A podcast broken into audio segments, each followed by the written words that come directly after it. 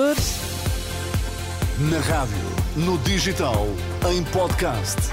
Música para sentir, informação para decidir.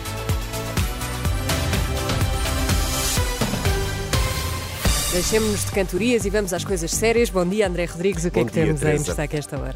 Lacerda Salles admite encontros com o filho de Marcelo, mas há muito por esclarecer no caso das gêmeas luso-brasileiras, é o que diz o vice-presidente da Frente Cívica à Renascença. Portugal e Espanha desmantelam rede de tráfico de droga com ligações à Colômbia. São estes os destaques. Vamos à edição das 10 com André Rodrigues. Lacerda Salles continua sem se lembrar de todas as eventuais movimentações informais no caso das gêmeas tratadas no Santa Maria. Falta explicar tudo o que não está nos documentos do Ministério da Saúde. É a leitura da Frente Cívica, as declarações do ex-secretário de Estado da Saúde em entrevista ao Expresso. João Paulo Batalha, o vice-presidente da Frente Cívica, diz que há muito para esclarecer e lamenta que Lacerda Salles se tenha esquecido do que terá acontecido de modo informal. A frase-chave desta entrevista é quando ele diz, do ponto de vista da informalização, não tenho recordação de qualquer intervenção minha. Ou seja, ele reconhece que houve aqui muita coisa de informal e que, portanto, não está em documentação do Ministério da Saúde e, e aí ele já não se lembra que intervenção teve, se teve alguma intervenção. E, portanto, continua a haver aqui coisas eh, cruciais que não estão explicadas.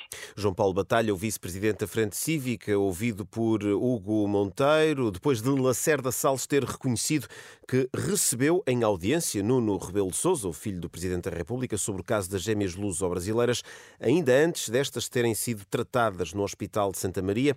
Em entrevista esta sexta-feira ao Expresso, o ex-secretário de Estado garante, no entanto, que não fez qualquer favor especial, ao contrário do que é alegado pela neuropediatra que tratou as crianças. Desmantelada a rede de tráfico de droga numa operação internacional envolvendo as autoridades portuguesas e espanholas, de acordo com a Polícia Judiciária, nove pessoas foram detidas, foram também apreendidos 40 mil euros em dinheiro e ainda eh, veículos de alta gama. Em comunicado, a PJ explica que os suspeitos têm ligações com distribuidores de cocaína colombianos e usavam lanchas rápidas para realizar entregas de grandes quantidades de droga na Europa. Ativistas pró-Palestina vandalizaram a fachada da Câmara de Lisboa. O incidente ocorreu na última madrugada. O coletivo de libertação da Palestina confirma a autoria da ação através de uma publicação nas redes sociais. Foi hasteada a bandeira da Palestina no edifício da Câmara de Lisboa e a fachada pintada de vermelho.